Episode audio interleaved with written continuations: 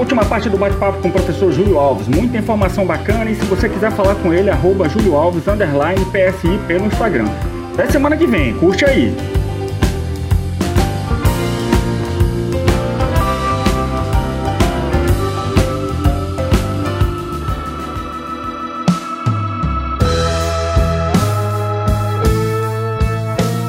Então, é, um número significativo de pesquisas aponta a existência de sete emoções básicas universais e que são expressas pela face humana basicamente da mesma forma em qualquer região, cultura ou etnia ao redor do mundo, né? que são alegria, raiva, tristeza, surpresa, desprezo, aversão e medo.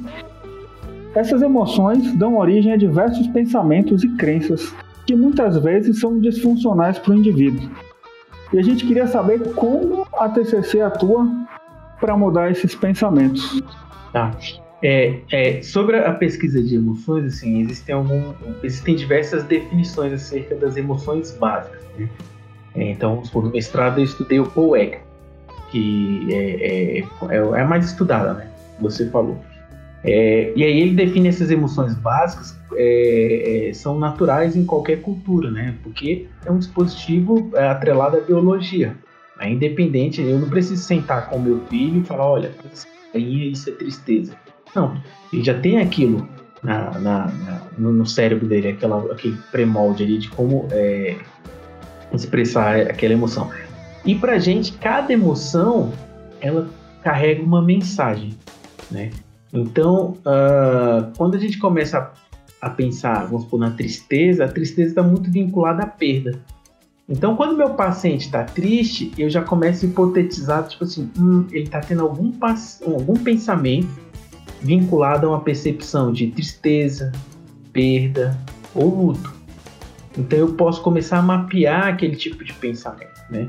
Um indivíduo que acabou de terminar um namoro e está triste, eu pergunto para ele: é, o que, que vem na sua mente nesse momento quando você fica triste? E aí ele vai me trazer um pensamento automático, né? Ah, eu penso que nunca mais vou arrumar ninguém. Aquela pessoa era muito boa para mim. E aí na terapia cognitiva, a partir do momento que a gente tem esse pensamento automático, a ideia é começar a questionar esse pensamento automático, não como dizem por aí, para que a pessoa pense de forma positiva. Não, a ideia não é fazer com que ela pense positivo. É, tipo, pensamentos positivos não trazem alegria ou pensamento, não, não necessariamente. Porque senão eu poderia acordar de manhã e pensar, todo mundo me ama, todo mundo me ama e ficar feliz. Mas não é bem assim. E aí, só que esse questionamento é muito mais para trazer uma reflexão acerca daquela percepção, daquele pensamento que aquela pessoa está tendo. Então, se a pessoa diz, agora que eu terminei o namoro, vem na minha mente, eu fico triste quando eu penso que eu nunca mais vou arrumar alguém como aquela pessoa. E aí, na terapia cognitiva, a gente tem um método que a gente chama de diálogo socrático. É uma estratégia, é uma comunicação que a gente utiliza, que é de questionar. O que Sócrates chamava de maiêutica, a parturição das ideias. Ele ia questionando seus discípulos até eles chegarem em determinada uh, ideia. Então, o que, que eu questiono? Vamos supor, se meu paciente traz esse tipo de pensamento, eu posso questioná-lo da seguinte forma: Fulano de tal, quantas vezes você já namorou? Ah, namorei umas três vezes. Dessas três vezes, quantas vezes você pensou que nunca mais arrumaria alguém aquele namoro? Né? Ah, todas as três vezes. Ok. Então, todas as vezes, três, na primeira, na segunda, na terceira vez você pensou isso. E depois você arrumou alguém? Arrumei. Então, eu vou questionando o indivíduo para ajudá-lo a pensar, né, a chegar a determinadas conclusões de forma mais adaptativa. Então, não é que eu vou mentir ou induzi-lo a pensar erroneamente, mas muito mais questionar. Eu posso questionar quanto ao conteúdo do pensamento. Eu posso questionar também quanto à função, sentido, fulano de tal, você terminou o namoro e tal e pensou que não vai arrumar mais ninguém. Quando você pensa dessa forma, o que que acontece? Ah, eu fico mais triste. E depois? Eu fico mais em casa, eu não falo com ninguém, eu não consigo me aproximar de uma menina ou de um colega, pedir. Então, quando você pensa nisso, como que isso está atrelado aos seus objetivos? Então, existem inúmeras formas de ir questionando esses pensamentos. A ideia não é fazer o, paciente pensar positivo. mas muito mais fazer com que ele reflita acerca desses pensamentos, porque para terapia cognitiva, pensamentos fazem a manutenção dos transtornos e dos problemas psicológicos. Não é que pensar de forma disfuncional provoca depressão. É um pouco do caminho inverso. É o deprimido pensa de forma disfuncional e isso faz a manutenção da depressão. Então eu vou trabalhar esses pensamentos. Não sei se eu respondi. Já a emoção vai ajudar para trilhar mais ou menos o conteúdo desse pensamento. Né? De vezes é um pensamento, como você falou, né? Não é, ah, é um pensamento, não é pensar positivo, é pensar às vezes mais próximo da realidade mesmo, né? E de uma realidade que o próprio paciente iria conseguir identificar se ele não tivesse ali, de repente, um bloqueio até relacionado a essa emoção negativa que ele está sentindo. Eu não sei se eu interpretei de uma maneira. Sim, sim. É pensar mais próximo da realidade e às vezes por um outro prisma. Às vezes a forma como ele está pensando, pro Beck, os pensamentos eles podem ser verdadeiros, falsos, meio verdadeiros ou meio falsos. Então, se eu penso, eu sou feio, né? Ah, sou uma pessoa muito feia e isso é verdade, o terapeuta não vai conseguir te convencer, não, cara, você é bonito. Não, ele não vai conseguir. Mas às vezes eu tô olhando a, a, o que tem por trás desse pensamento de ser feio, muitas vezes é querer ser aceito. E aí tem algo que eu posso trabalhar com esse paciente, que é, ó, apesar de você ser feio, será que tem como você ser aceito por outras características? Né? Não, não falando assim. Aquela pessoa, né? Que às vezes não feio, é. Legal. Esses questionamentos, eles meio que desconstroem as crenças, não é isso? É. E às vezes a gente percebe que às vezes é, eu questiono, não causa tanta mudança, o paciente vai praticando o mesmo questionamento ao longo dos dias e ele vai mudando. Outras vezes, um simples questionamento, o paciente muda, faz aquela cara do tipo, faz sentido isso que você está falando. muda de uma hora para outra, assim, a, aquela sensação. Então depende muito, né? Depende, mas às vezes questionando, questionando, questionando, Alguém... Uma vez eu tava contando uma história, a, a, minha terapeuta deixou eu contar a história todinha. Eu acho que eu gastei minha sessão contando a história toda, aí revoltada, e no fim ela. Muito legal, muito interessante tudo isso que você falou. Deixa eu te fazer só uma pergunta. Aí foi. O que, que você tem com isso? Acabou. Aí liga a chave Gastei uma sessão por uma coisa que não tem nada a ver comigo. Mas eu queria perguntar assim: é, uma das propostas da TCC que a gente escuta falar é que é uma terapia de curto prazo, como quando a gente compara com outros tipos de terapia. E aí eu queria saber assim, quando o objetivo é atingido, que o paciente chega com uma queixa, com um questionamento, o objetivo é atingido, mas durante a sessão você percebe que existem outros questionamentos, coisas que permeiam é, às vezes não relacionado diretamente à depressão, à ansiedade, mas tem outras coisas por trás que também podem ser resolvidas. Você faz esse questionamento, levanta esse questionamento para o paciente, ou com, e como você conduz a alta, o acompanhamento pós, é, o acompanhamento terapêutico, como funciona isso? Tá. Esse lance do curto prazo tem um contexto, né? Nos Estados Unidos a saúde é muito cara. Então, é, lá, assim, produtos são baratos, entretanto, mão de obra especializada é caro demais. Então eles, o Beck começou a pensar numa terapia que poderia ser o mais rápida e direta possível, né? até por conta dessa questão econômica. Então eles formularam uma terapia para depressão com 12 sessões. Agora, algumas críticas. Quando eles vão fazer esse trabalho, assim como né, relacionado a medicamentos, eles querem alguém puramente deprimido. Então ele aplica várias escalas, vários testes, aquela pessoa só tem aquela depressão. Só que isso não é muito comum aparecer no consultório. Então, quando aparece alguém aqui para mim, ah, com uma depressão, às vezes o indivíduo tem um transtorno do pânico junto, um conflito é, de relacionamento ali, é, tem inúmeras outras coisas. Na terapia cognitiva, a gente faz essas metas junto com o paciente. Quando conclui as metas, eu pergunto para ele: olha só, a gente está concluindo as metas aqui. O que mais você gostaria de abordar? Você quer falar sobre alguma outra coisa? E aí ele pode adicionar mais coisas. Né? Essa questão das metas é mais por organização do terapeuta né, para eu fazer aquilo que o paciente deseja, não ficar focando em questões que não tem nada a ver, uh, e também para organizar, né, do tipo para eu saber se ele está caminhando ou não para a direção adequada, né, que ele traçou. Então, quando aquilo vai é, acabando ali, ou quando ele tem novos problemas, não há problema algum em adicionar esses novos problemas junto às metas do tratamento. Então, se eu estou tra trabalhando com um paciente eu começo a perceber que a conversa está muito sem problemas, sem coisas a resolver, então eu, eu falo com ele, olha, me parece bem, deixa eu ver, pegar suas metas aqui. Isso aqui, resolveu, resolveu, resolveu. Não, falta isso aqui, então vamos focar nisso. Ah, vamos, não vamos. Aí, vamos supor que resolveu tudo. Aí eu chego para ele e falo assim, olha, me parece que tá tudo ok.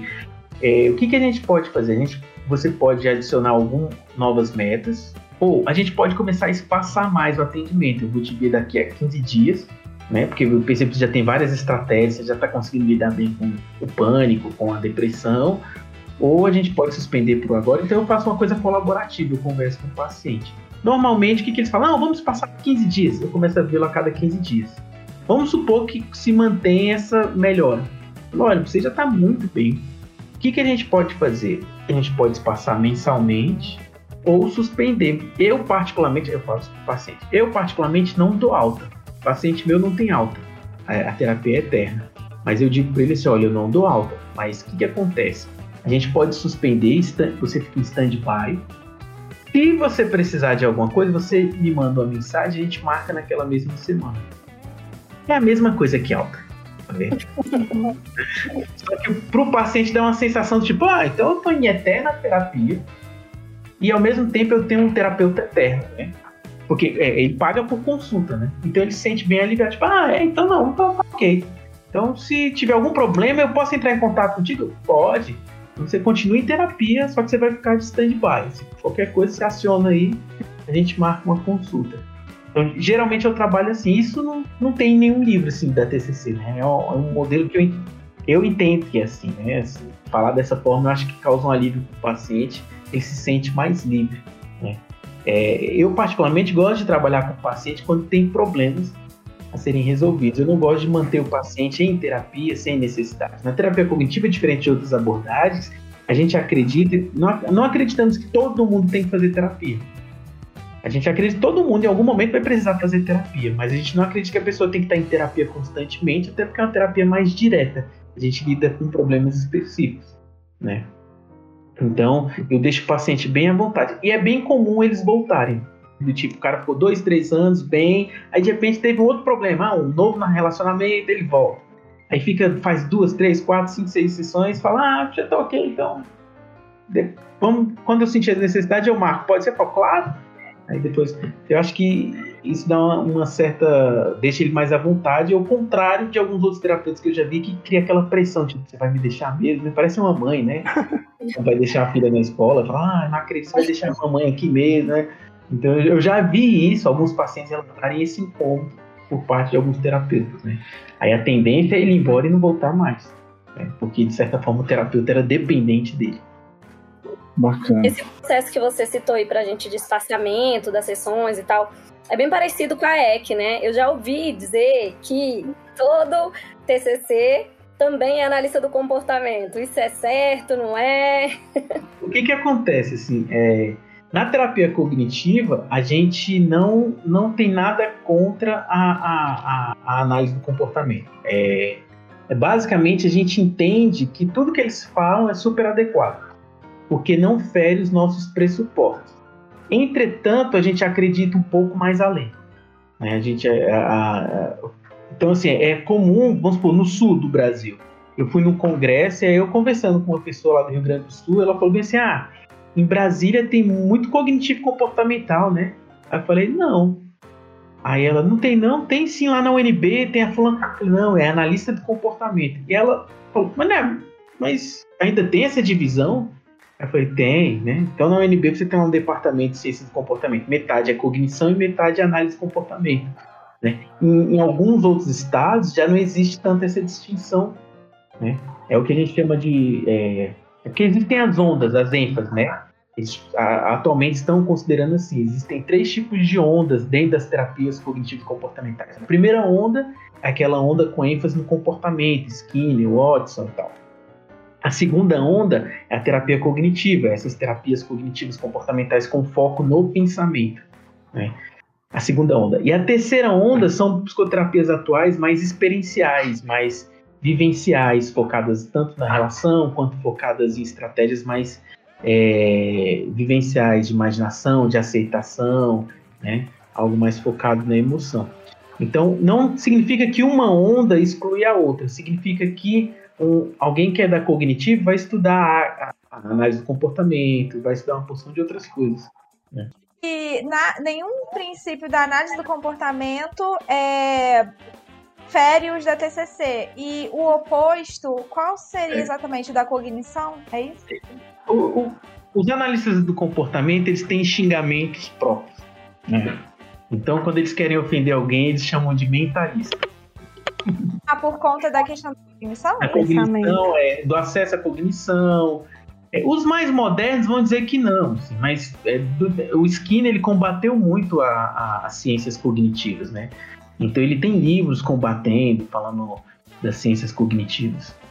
Entende? Mas assim, é, se você chegar para um TCC e falar, ah, reforço, ele vai falar, ah, legal, é isso mesmo também, né? Mas se você chegar para um analista do comportamento e falar pensamento, cognição, crença, ele vai dizer, tá, o que é pensamento? Defina.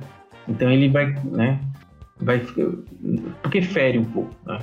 Agora, o pessoal da arte, que são comportamentais mais modernos, é, da dialética, eu acho que eles não têm tanto problema com isso. Mas assim, você falou que, que em algumas situações é, existe essa, essa relação, esse network com profissionais de outras áreas. Como você entra em contato com esses profissionais? Você procura os profissionais para falar sobre o tratamento de algum paciente ou você pede que o paciente sinalize para o outro profissional da outra área que está fazendo terapia com você e como é feita a terapia? Pode ocorrer das duas formas, né? Então, o que, eu costumo fazer? Assim, é, eu até estava pensando um pouco sobre isso nesses dias, porque é, às vezes eu estou tratando um paciente e aí o psiquiatra entra em contato comigo. Júlio, você está tratando fulano, fulano de tal e tal e tal e tal. É para fazer essa casadinha. Né? E às vezes eu peço o telefone do psiquiatra e entro em contato. Então eu já entrei em contato com nutricionista, já entrei em contato com psiquiatra, já entrei em contato com endócrino, já entrei em contato com, às vezes, educador físico. Então, é, é essa, esse tratamento multidisciplinar ele é muito importante. Essa comunicação é importante. E às vezes, é, principalmente com o psiquiatra, porque às vezes você tem que falar, você está vendo o paciente toda semana. O psiquiatra vai ver uma vez por mês. Às vezes você liga para ele e fala, doutor, é, é, eu, eu, conversei com o fulano, né, e tal, assim, ele tem apresentado um quadro, me parece que é uma mania, eu pedi para ele te procurar novamente, ele parou de tomar o remédio, acho que é muito interessante ver com ele direitinho aí, eu falei que entrar em contato contigo, ele tá ciente, né, e às vezes o inverso também. E aí é aquilo que eu falei que às vezes o, o, o psiquiatra ou o profissional anexa você junto a uma patologia. Então eu tenho um psiquiatra que ele só me manda toque. Só paciente com toque, porque o primeiro contato que a gente teve foi um paciente com toque. E ele, eu, ele é um psiquiatra ótimo para tratar toque. Então, todo paciente que eu tenho de toque, se eu tenho, eu mando para ele. Agora já tem uma outra psiquiatra que eu acho que ela é muito boa para ela estudou terapia cognitiva, estudou terapia do esquema, então eu acho que ela tem uma visão muito boa também quando eu quero é, lidar com um problema que envolve variáveis cognitivas, pensamentos, né? Aí eu mando para ela. Né? Aí, transtorno do espectro autista, tem um psiquiatra que eu acho que ele é muito bom com isso. Então a gente vai estabelecendo essa rede, né? Então eu mando pacientes para eles, e aí eu já mando adequado pelo que eu acredito que ele é bom. Né? Adolescente e criança, não é qualquer psiquiatra que atende, então eu já conheço uma que é muito boa. Então, ah, vou mandar para a doutora Aldo, que ela é muito boa com adolescente, mando para ela, né? E eles também estabelecem determinadas uh, comigo. Eu tenho essa, essa, amiga psiquiatra, assim, ela já falou que ah, tem psicólogo que chama ela para tomar um café, para trocar uma ideia. Ela vai. Né? Ah, tem como a gente tentar e trocar uma ideia? Ela tem, claro que vai. Né? E estabelecendo esse, esse network. Assim. Houve um tempo na psicologia que a gente não acreditava em medicação. Ah, medicação é sintoma, só vai lidar com sintoma, é bengala, né? Não necessariamente. Eu já vi pacientes fazer terapia, o cara melhorou 30%. Tomou o medicamento, melhorou 70%. E já viu o inverso também. Então é a gente entender que hoje em dia eh, não tem como ser um profissional ilha, né? Profissional tem psicologia, não. Você tem que estabelecer essas conexões e essas conexões vão ser mais importantes para o paciente do que para você, né? Ter esse diálogo com a psiquiatria, ter esse diálogo com a nutrição. Por exemplo, o paciente chega aqui obeso e fala: Eu quero emagrecer. Eu não sei o que é dieta. A dieta que eu vou passar para ele é a dieta do limão, a dieta do carboidrato, sei lá o que, que é isso. Então eu falo para ele: olha, Você precisa ir no médico descartar causas biológicas, né? É, prováveis outras causas. Depois eu preciso que você vá no nutricionista e me traga duas, duas, uh, duas, duas dietas para eu ter uma linha de base para saber quando você está indo além ou indo abaixo, porque quem sou eu para falar de alimentação? E é geralmente assim que a gente atua, né? E, e muitas vezes acontece da, o inverso também. Do, do, nutricionista manda paciente. Tinha uma médica em do, é, gastro que me mandava paciente. Na verdade, eu tratei o filho dela, ela gostou do tratamento, ela passou a me mandar alguns pacientes, né? E provavelmente, se eu tenho um paciente com problema gastro, falar, vai na doutora Kátia, né? Porque ela tem uma concepção ampla. Né? Isso é bacana, assim. É, às vezes o profissional de lá ainda tem essa ideia que o psicólogo nunca vai mandar algo do tipo, fica um pouco surpreso. Que aconteceu do. Mandei para um neuro uma vez. Um paciente que tinha. Ele relatava umas dores, um negócio na cabeça, eu não entendia nada. Falei, não, vai no neuro. Vai no neuro. E quando ele foi, ele falou: o psicólogo mandou eu vir aqui para verificar se tem alguma outra coisa. Eu, o neuro ficou surpreso, porque não é muito comum, né? E aí depois eu estabeleci um contato com o neuro, a gente fez uma certa né, um coleguismo ali, encaminhava pacientes para ele, ele encaminhava para mim, né? É, e, e, a gente vai formando network dessa forma. Né? Então é, é, o que a gente falou no início, né? Você pensa em se formar e fazer dancinha do TikTok, nada contra. Mas não é um tipo de marketing né, que, tá, a, a, que tem tanta sustentação assim. Nada melhor do que eu sentar e trocar uma ideia com o próprio profissional. Outra forma de estabelecer esse marketing também, essa conexão com os profissionais, são cursos. Né? Boa parte dos profissionais que eu tenho contato hoje são pessoas que fizeram especialização comigo, são colegas da turma, são pessoas que fizeram curso de curto prazo, e aí ali na, quando você está tendo uma aula, você. Ah, professor, não sei o que, aí você conta um caso, conta não sei o que, a pessoa depois senta ali no café, conversa contigo, como é que você trata isso? Como é que você trata aquilo? Como é que tá? Né? E aí você vai estabelecendo essa conexão e aí vai ficando mais confiável, né? Então, é, você fala, o cara é bom nisso, então vou mandar tudo. Toda vez que alguém fala, ah, você fala, ah, tem um cara que é muito bom nisso, né? Isso que é bacana. E aí é recompensador. Eu, tenho, eu, tinha, eu tinha um paciente que ele falou, cara, ele tinha toque. A gente vinha fazendo tratamento, ele melhorou parcialmente, mas ficava um resquício que não reduzia com terapia. E eu falava com ele, cara, vamos ver a questão do medicamento. Que, não, não, medicamento, não, não, não, isso é muleta, não, não, não. Aí, tá, na hora eu explicava, olha, passava um tempo e eu falava, a gente pode continuar só na terapia, mas talvez você pode testar um medicamento para ver. Se você não gostar, você para de tomar, vê com o psiquiatra e para, né? E aí um dia ele tentou, não deu certo, né? Só que, é, medicamento psiquiátrico é meio tentativa e erro. Né? Tentou um, não deu certo. E aí ele desistiu. Aí depois eu insisti de novo. Aí ele foi nesse outro. Ele passou um outro medicamento, deu super certo. E aí no final ele chegou para mim e falou assim: Cara, ainda bem que você insistiu comigo. E hoje eu tô livre desse toque, né? Então, uh, e era sempre assim, a gente fazia terapia, melhorava, ah, só que sempre ficava um resquício. Sempre ficava um resquício. Mas para ele, né? Outras pessoas melhoram só com terapia, só com medicamento. E aí eu insisti na medicação, e aí depois ele agradeceu. Né? Lembra na equipe multiprofissional do farmacêutico também. Paciente polimedicado tem que ter o contato do farmacêutico.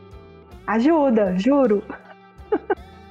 Júlio, cara, não tem como te agradecer, bicho. Acho que foi assim muito, muito, muito, muito melhor do que a gente puder, poderia ter imaginado, sabe? É, tipo, elevou o nível de uma forma que vai ser difícil da gente fazer outra.